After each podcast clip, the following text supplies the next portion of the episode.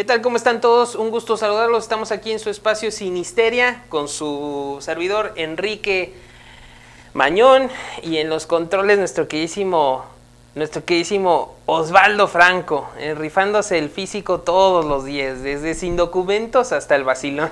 Sí, no, hoy, fíjate que lo que es miércoles y jueves es de hacia a Eh, morir, ¿no? no, eh, no, me desaparezco, no Te- te- tengo vida. Te exige la vida, mi hermano, Sí, te sí, exige sí. la vida.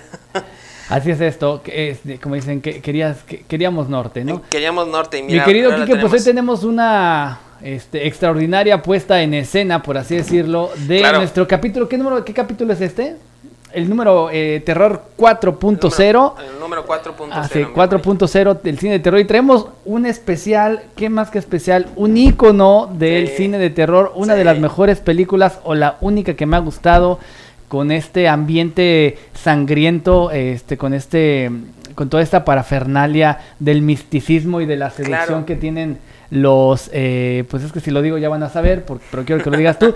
Pero se los voy a poner ahí al, ladito el cuate del Quique que ya está, lo, lo van a estar viendo. Este, pues me quiero Quique, arráncate de una vez porque vamos a platicar hoy de eh, uno de los que fuera la mejor puesta en escena en cuanto Ah, a ah, mira. cine de terror. Ahí mira, está, mira, tienen. siempre me equivoco, mira, del otro lado, ahí está. ahí está, mira, ahí está. No, es una maravilla porque es, vamos a hablar sobre Drácula y además déjame decirte una cosa. La película eh, tiene algo maravilloso y tú lo acabas de decir, misticismo y misterio, ¿no? Y obviamente el guion, la película está basada en la novela de Bram, Bram Stoker, que es un escritor irlandés. 1867 se publica la novela y bueno, Bram Stoker da es el parteaguas de todas las historias de vampiros que puede existir, ¿no? Desde el primer Drácula, 1930, hasta lo último que haya salido de vampiros, ¿no? Crepúsculo, inspirado en la chica esta que se volvió famosa, la escritora de, de Crepúsculo. Sí, sí, sí. En fin, Stephanie Meyer. Este, en fin, bueno, muchísimas cosas con respecto a Drácula, pero sobre todo hay un ingrediente importante. Hablábamos de guion y bueno, hoy en, la sala también tenemos el placer, el gusto de estar aquí con una, una persona que se dedica a al, cine y que ha hecho guiones y todo eso. Y bueno, pues vamos a, a disfrutar mucho de su, de su ida y vuelta más adelante después del programa. Este, pero hablábamos un poquito del guion y este guion está bastante bien hecho, es un Drácula bastante creíble porque además la interpretación es maravillosa, es de el mismísimo Gary Oldman, que es un excelente actor, eh, lo, lo han visto en películas como Batman, las últimas que hizo Christopher Nolan. También este, en, la de, en la de Leon con Natalie Portman y este, Jean Reno, que es la del francotirador. Es la que Es- nos, quedó hace- eh, la eh, semana eh, pasada. Es la, que, es la que se nos quedó la semana pasada, pero Gary Oldman ha hecho muchas películas y ha hecho muchísimas cosas interesantes y es un tipo, es un, i- incluso también interpretó a Churchill, este, el que fuese el, el- el primer mandatario en, en Gran Bretaña en la época de la Segunda Guerra Mundial, cuando bueno, estaba todo lo de la invasión de los nazis, etc, etc, etc. También interpretó la biografía de Winston, de Winston Churchill y Gary Oldman es un, es un lujazo de actor. Entonces, la historia, como lo venimos hablando desde la primera película, El Exorcista, eh, hablamos que en El Exorcista hay una base religiosa, pero también hay, pero además de que este- existe la base religiosa, existe la base como existe en cualquier, eh, digamos, eh, libro en el mundo, cualquier tipo de literatura, te hablan siempre de la pelea sobre el bien y el mal, ¿no? Entonces eso lo plantea el exorcista. ¿Cuál es el mal? El demonio que posee a Regan, y el bien es el padre que va y saca a ese demonio chocarrero y lo ahora sí que lo manda para el fin de los siglos, ¿no? Y en este caso la película está muy bien hecha, no nada más porque estemos hablando de la base de la religión, sino que Drácula finalmente es la maldad, se convierte o se encarna en la maldad cuando se da cuenta que muere su prometida.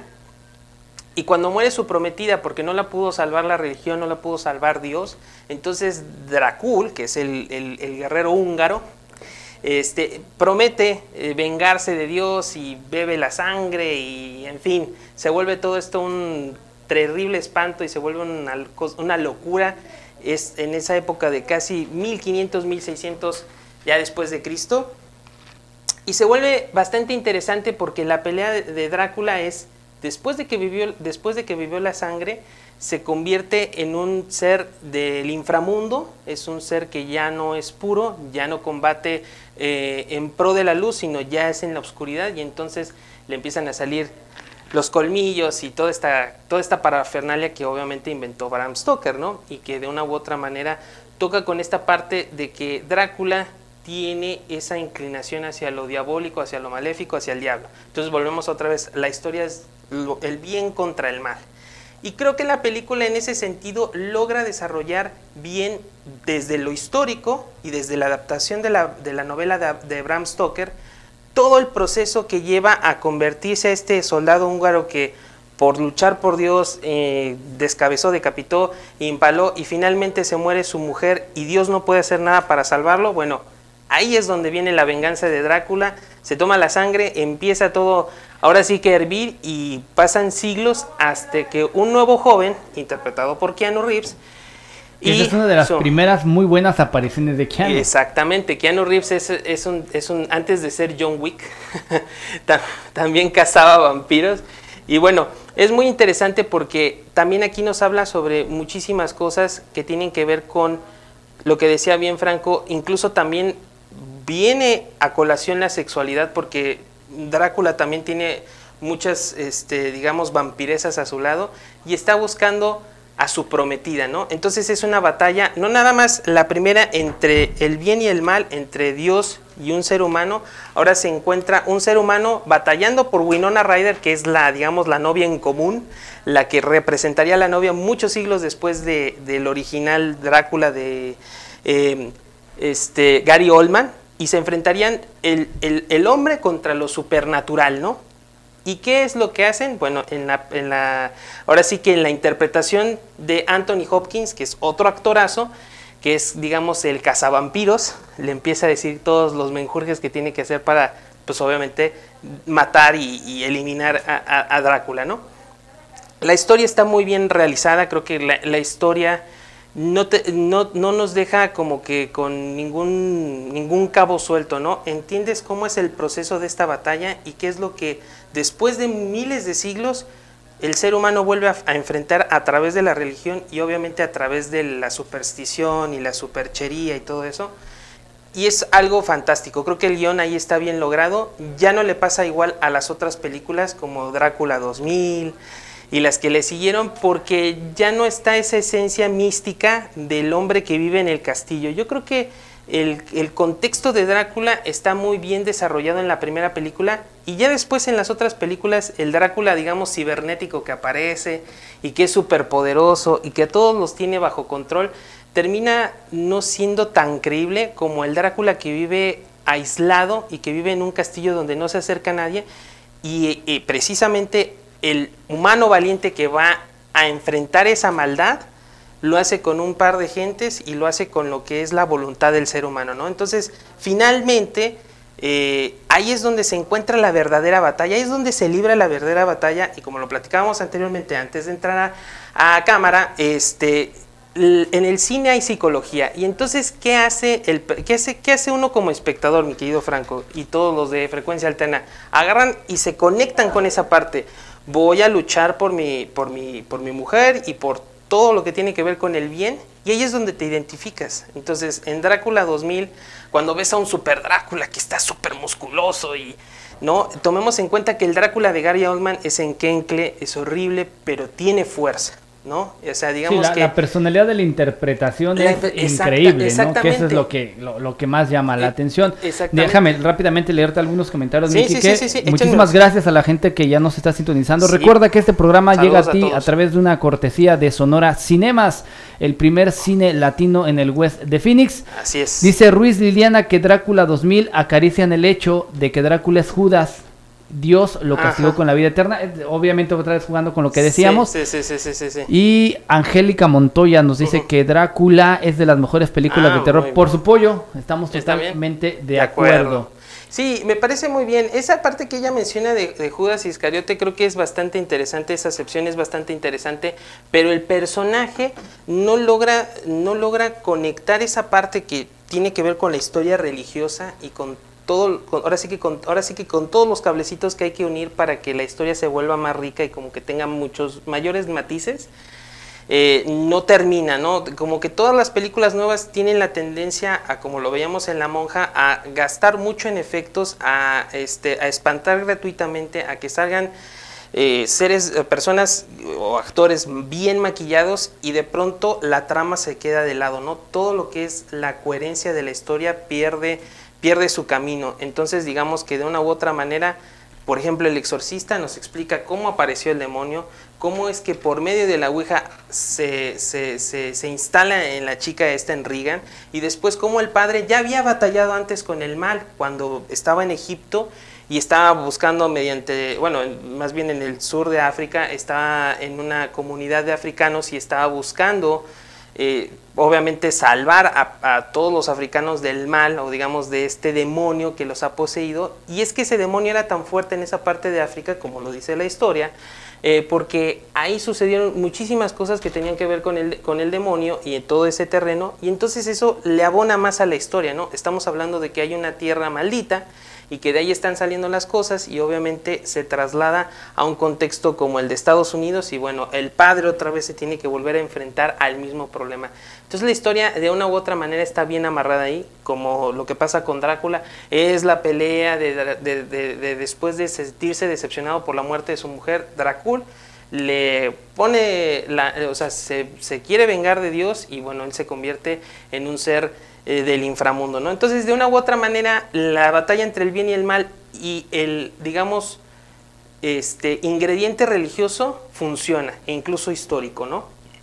Ahora, ¿qué me puedes platicar eh, de todo el reparto? Este Francis Ford Coppola. Francis Ford Coppola es, un, una eh, chingonería el señor, la verdad. Francis Ford Coppola es un maestrazo, creo que lo vimos desde El Padrino y El Padrino muestra mm, igual como tomado del libro de Mario Puzo habla sobre toda esta red de este, maleantes y de mafiosos y él va explicando la trama de una familia este, siciliana, cómo, se va, cómo llega a Estados Unidos y cómo va adquiriendo poder mediante eh, hechos ilegales, etc, etc, etc. Y en el caso de Francis Frank Corpola, apuesta sobre una película de terror y retoma la novela de Bram Stoker para darle una estética como la que tiene de Francis Ford Coppola, que es bastante limpia, ¿no? Es una estética, incluso lo podemos ver en las tomas. Eh, por ahí vimos a Gary Oldman, y Gary Oldman en su sombrero de copa como caballero del siglo XVIII. Hay bastantes tomas increíbles, medios planos, donde se ve la cara de, de Gary Oldman y con determinados planos cuentas la mayor parte de la historia, ¿no? Y puedes ver cómo en la escena de la habitación donde eh, Keanu Reeves está siendo atacado por las vampiresas, digamos, está siendo, por una parte, eh, está entrando como ese juego sexual de las vampiresas para poder morderlo y, bueno, finalmente contaminarlo y que se vuelva un vampiro. También esa escena es bastante incluso fotográfica, ¿no? Es de retratos, son tomas muy bien hechas y son tomas que se quedan en la mente. O sea, no es una toma desperdiciada, es una toma que tiene toda la composición para que se vea hermosa y que de una u otra manera se te instale en la cabeza, ¿no? Bien recordábamos Shining con Jack Nicholson cuando empieza a romper la puerta y dice, aquí está Johnny, ¿no? Ves nada más ese primer plano de la cara de maniático de Jack Nicholson tratando de asesinar a la mujer y ya por lo menos te quedas frío, ¿no? O cuando empieza a salir la sangre, a, digamos, a, cascadas del elevador, son imágenes con composiciones impresionantes que terminan por seducir a aquel que le gusta el terror o obviamente genera aún más terror, ¿no? Entonces por eso, hay, de hecho ahí está el libro, lo, vemos por acá, perdón, lo vemos por acá, ahí está. Bram Stoker Drácula, así es que si quieren léanselo, ya es la recomendación de lean primero el libro y después vean la película y saquen sus conclusiones. Y vean todas las películas, no nada más se queden con la de Drácula, sino para que lo puedan comparar. Ahí está una de las escenas icónicas y se puede ver, ahí está la lucha entre el bien y el mal, Keanu Reeves tratando de defender a su novia y Drácula tratando de comentarle cuál ha sido su camino, digamos, terrenal y después uh, qué es lo que ha sufrido, ¿no? Obviamente sin revelar quién es.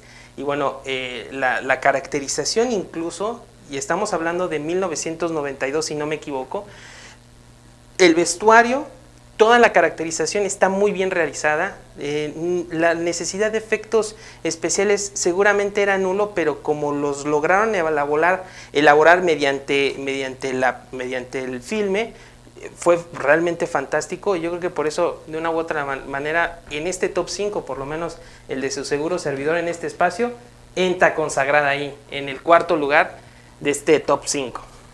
Sí, a mí también, la verdad es que muchas de las cosas que suceden ahí, les vamos a poner algunas otras imágenes porque no, hemos puesto pues a, la que provoca todo este relajo, ¿no? Que sí, sí, hay que este poner a, Winona, Ryder, que, también es, una gran este, actriz, ¿eh? Sí, es una gran actriz. Eh, este, la, muchacha se, se, fue muy rápido, pero bueno. Y, bueno, recordarás que Winona Ryder siempre eh, se ha caracterizado por realmente este, personajes bastante eh, digamos, de, entre depresivos y como de damisela, ¿no? Por ejemplo, ¿se acordarán de... medio emos, ¿no? Sí, de, bueno, medio emos, exactamente. ¿Te acuerdas de Edward Manos, Manos Ajá, Caesar Sands con Johnny Depp?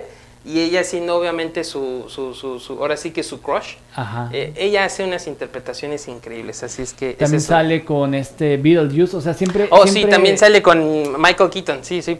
Sale, ha salido en muchas películas que se vuelven películas de culto. Sí, por supuesto. Porque eh, esta de Drácula se volvió de culto durante mucho tiempo y como dices tú, fue el parteaguas para todo lo que tenía que ver con los vampiros, es decir, ah, hubo un antes y un después de eh, lo que hizo Francis Ford Coppola, Tan es así que es la única película que te voy a poner ahí a continuación una, unas figuras este que se creó su propia línea de juguetes, de figuras de animación. estamos viendo la más cotizada, pues que era precisamente del Drácula eh, eh, cortándose. Por allá les pusimos al principio de la transmisión que se está comiendo la, ¿cómo se llama? Sí, la navaja para afeitar, ¿no? Sí, que, le corta el drede a, a, Reeves, porque estaba, le hace falta gasolina en ese momento. Sí, sí, sí.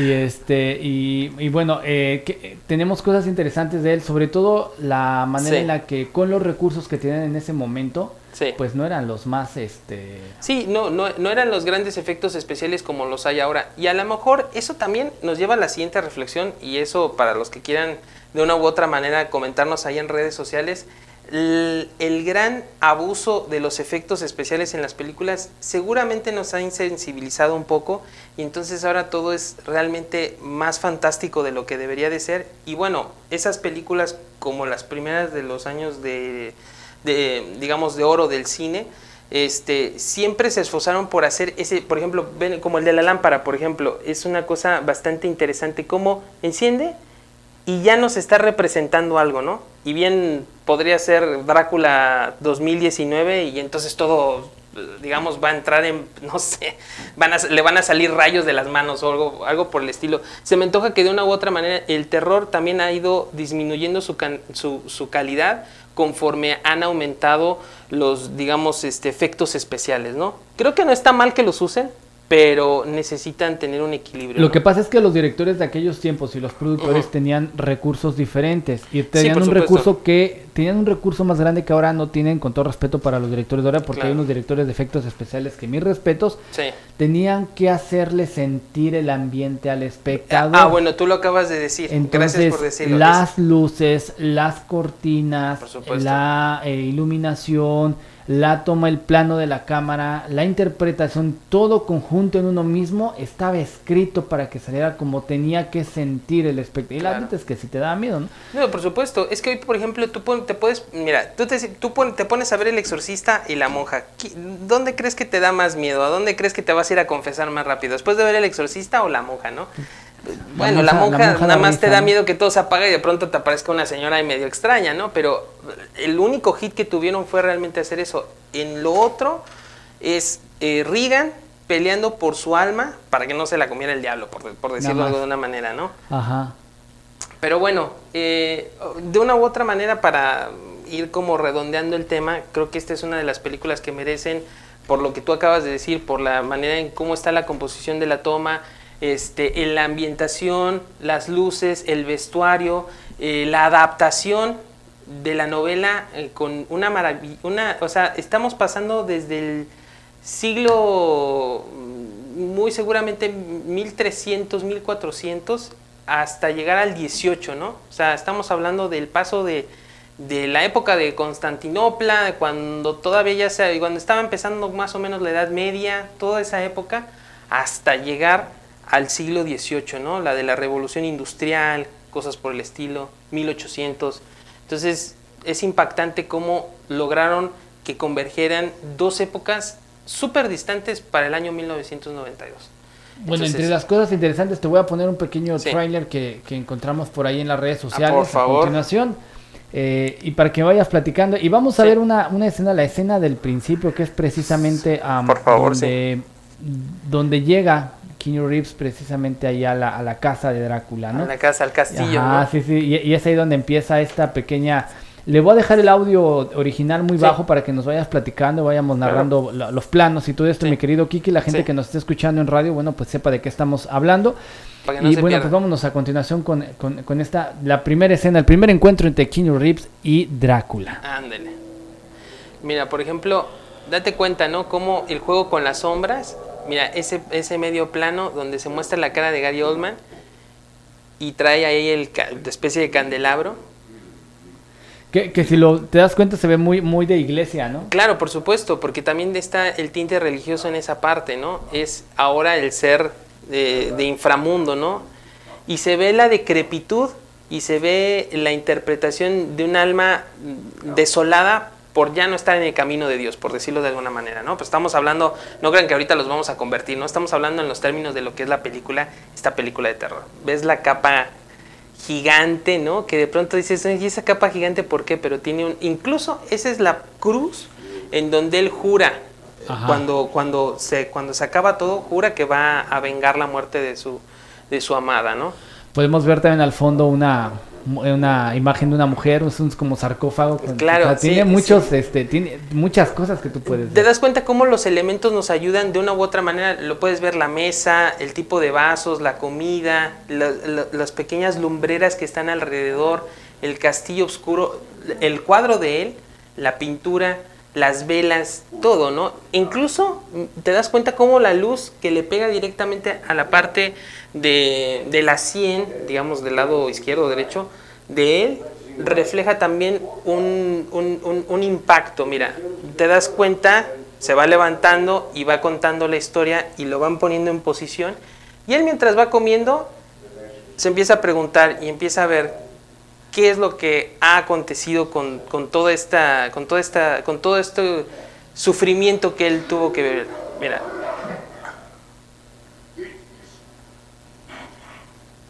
Ese, ese acto de locura, ¿no? Ese acto de locura que solamente Gary, Gary Oldman podría hacer. Poniéndonos a pensar que trae una capa enorme y se, se, ve como tiene que girar completamente. Sí, claro, la, agilidad, la agilidad. Y ahí es donde obviamente Drácula empieza a preguntarle a Keanu Reeves, eh, o bueno, al personaje, este, le, eh, Keanu Reeves se supone que como todo buen, buen habitante del siglo XVIII creían en lo científico, no creían en la superstición ni nada que tuviera que ver con lo religioso. Y entonces en esa escena confronta a Drácula y, lo trata de minimizar, ¿no? Y en ese momento Drácula, toda su historia, todo su dolor, todo su problema entre, entre, entre lo que hizo o por lo que está condenado, pues se, concluye con el, ahora sí que desenvainar la espada y, decirle, no son trucos, ¿no? O sea, esta interpretación es fabulosa, ¿no? Y, se queda grabada en la mente del espectador, ¿no? Y vas entendiendo poco a poco, a pesar de que la película es un poco larga y obviamente todas las, todos los films de Francis Ford Coppola tienen, el padrino dura mucho, por lo menos te avientas medio día en aventarte la trilogía. Bueno, en el caso de Drácula dura bastante y bueno, este, esas son las escenas que Francis Ford Coppola sabe traducir a la cámara y se ve, como tú dices, la locura, se ve el ímpetu, se ve la desesperación de esta, digamos, alma perdida. Y bueno, pues... Y bueno, hay esta otra imagen que fue lo que fuera el primer thriller que saliera por allá. Ah, sí, eh, de... Cuando sale, este, que, que lo van a ver a continuación. Sí. Cosas, cosas importantes, bueno, pues este, de aquellas primeras veces cuando empezaban a salir los anuncios que no era para todas las edades, ¿no? cuando empezaban los cines a ponerle una, una este, restricción. Eh, eh, es R, ¿no? Nada más para determinado público, ¿no? Así es. Estábamos viendo precisamente la historia, se la va a narrar a la gente que está en radio. Estamos viendo a un caballero de que está viendo morir a su, a su, ahí está Anthony Hopkins eh, preguntándose, otro actorazo también. Otro actorazo también. Y y la verdad, mira, la, película salió en noviembre 13 de 1992. Ahí está Gary Oldman con Winona Ryder en los momentos más pasionales y le muestra pues las joyas que eran de su prometida y obviamente pues la conquista final, ¿no? De cómo estaba... Ah, porque para esto Drácula, con todos sus encantamientos, con todo su poder, va y como que coquetea esa parte con, con Winona Ryder, va, va atrayéndola con los poderes mágicos que tiene Drácula para que vaya a su castillo para poderla secuestrar, pues. Sí, porque parte de parte del, del, poderío de él es que él no puede estar muy lejos de su castillo. Exactamente. Entonces, incluso en la escena donde se conocen Keanu Reeves y Drácula, lo invita a pasar y está esperando que él dé ese paso hacia adentro, ¿no? Claro, exactamente. Precisamente porque no, no va perdiendo el poder, ¿no? Exactamente. Sí, sí, sí, que es el único lugar donde él puede, pues lo vemos salir de la tumba y ahí está Anthony Hopkins diciéndole, es la única manera de que lo podamos matar, tienes que clavarle el ¿no? El, el, bueno, en este caso lo tenía que decapitar. Sí, claro, sí. y ahí está, la estaca, la famosa estaca que aparece en todos los condes de Drácula y todo eso. Pero de una u otra manera, esta historia, este, esta película en la cultura este, popular la proyectó a más cosas, ¿no? Ahora ya sabemos que en cada caricatura o en cada serie de televisión o lo que sea, saben que tienen que ponerle una estaca en el corazón a Drácula. Y eso es gracias a toda la obra de Bram Stoker y bueno, finalmente esta película, ¿no? Y bueno, esa sonrisa diabólica de, de, Gary Oldman que lo hace un intérprete, eso es otra cosa. Los actores también tienen un, una parte central en el corazón de la película. Si la interpretación es floja, no te va a dejar mucho, ¿no? No, no vas a poderte conectar finalmente. Pero bueno, mi Franco, como ya estamos ya al final, nada más voy a dar dos, dos cositas rapiditas que vamos a estar este, discutiendo ya en los próximos programas. Ya nada más nos falta una película y ya los vamos a librar del terror, así que ya no vamos a poder hacer nada el 31. Pero bueno, quién sabe, a lo mejor un especial. Sí, podemos agarrar, este, no sé, las historias de, de, este, de terror de los Simpsons. Ándale. Este, te, te, platico nada más que va, este, se va a volver a retomar o se va a hacer una segunda parte del Gladiador. Como ustedes recordarán, es una película del 2001 interpretada por Russell Crowe y es una película dirigida por el ya fallecido Ridley Scott. Después de, de, bueno, después de estos casi 18 años, la película se centrará 25 años después de la historia. Y entonces, bueno, pues vamos a ver qué pasa. Los productores de esta película son Walter Parks y Laurie McDonald. Y bueno, pues hay que esperar a ver qué pasa, ¿no? Vamos a, vamos a ver qué es lo que, qué es lo que sucede en esta secuela de, de este de El Gladiador, que va, que va a tener su segunda secuela. Y también, ya ahora sí, para, para despedirnos y dar conclusiones finales, también Warner Brothers acaba de revelar, de hecho en redes sociales, véanlo, vamos a sacar la nota, este, también la del gladiador, este, va a salir el tráiler del Doctor Sueño, que es de la película, digo, es de la autoría de Stephen King, es un libro de Stephen King y es la continuación del Resplandor. Ok. Entonces tenemos dos estrenos muy adelante aquí en Sinisteria a partir de la frecuencia de frecuencia alterna. Vamos a estar hablando de El Doctor Sueño, que es la continuación del Resplandor y de la continuación del Gladiador. Este, que supongo que se va, se va a llamar Gladiador 2, no, no sé cómo se vaya a llamar, pero ya está la, la, la, secuela de, de Gladiador. Bueno, pues mi querido Kike, muchísimas gracias por esto que fue Terror 4.0. Nos falta una. Sí, nos falta uno. ¿Cuál es el que vamos a ver dentro de ocho días? Sorpresa. Sorpresa, me parece perverso. A ver si que el. vamos a utilizar tamborcito y todo. Pero vamos a estar hablando un poquito de, estas cintas y vamos a hablar también de. Ya después del, de Terror 5.0 vamos a hablar de X-Men Dark Phoenix. A ver qué. A ver qué salió de ahí. Me parece muy bien. Muchísimas gracias, mi Quique. Gracias por la información. Bueno, pues nos vemos la próxima semana en punto de las 7 de la, de la tarde, tiempo de Phoenix. Claro que el jueves. Recuerda que este programa sale eh, hacia ti para que lo, lo, disfrutes por una cortesía de Sonora Cinemas. Sonora Cinemas, que no se pierdan la cartelera este fin de semana. Sí, va a haber, va a haber música muy... Eh, va, va, a haber un evento donde van a estar rifando por ahí boletos y palomitos, así que ah, estén atentos, ¿no? Así es que estén atentos, por favor, a todos los programas aquí en su estación Frecuencia Alterna y bueno, vamos a seguir este, dándole a la marlivela con este tema del cine. Que tenga una excelente tarde, tarde de jueves, hasta la próxima. Un abrazo a todos.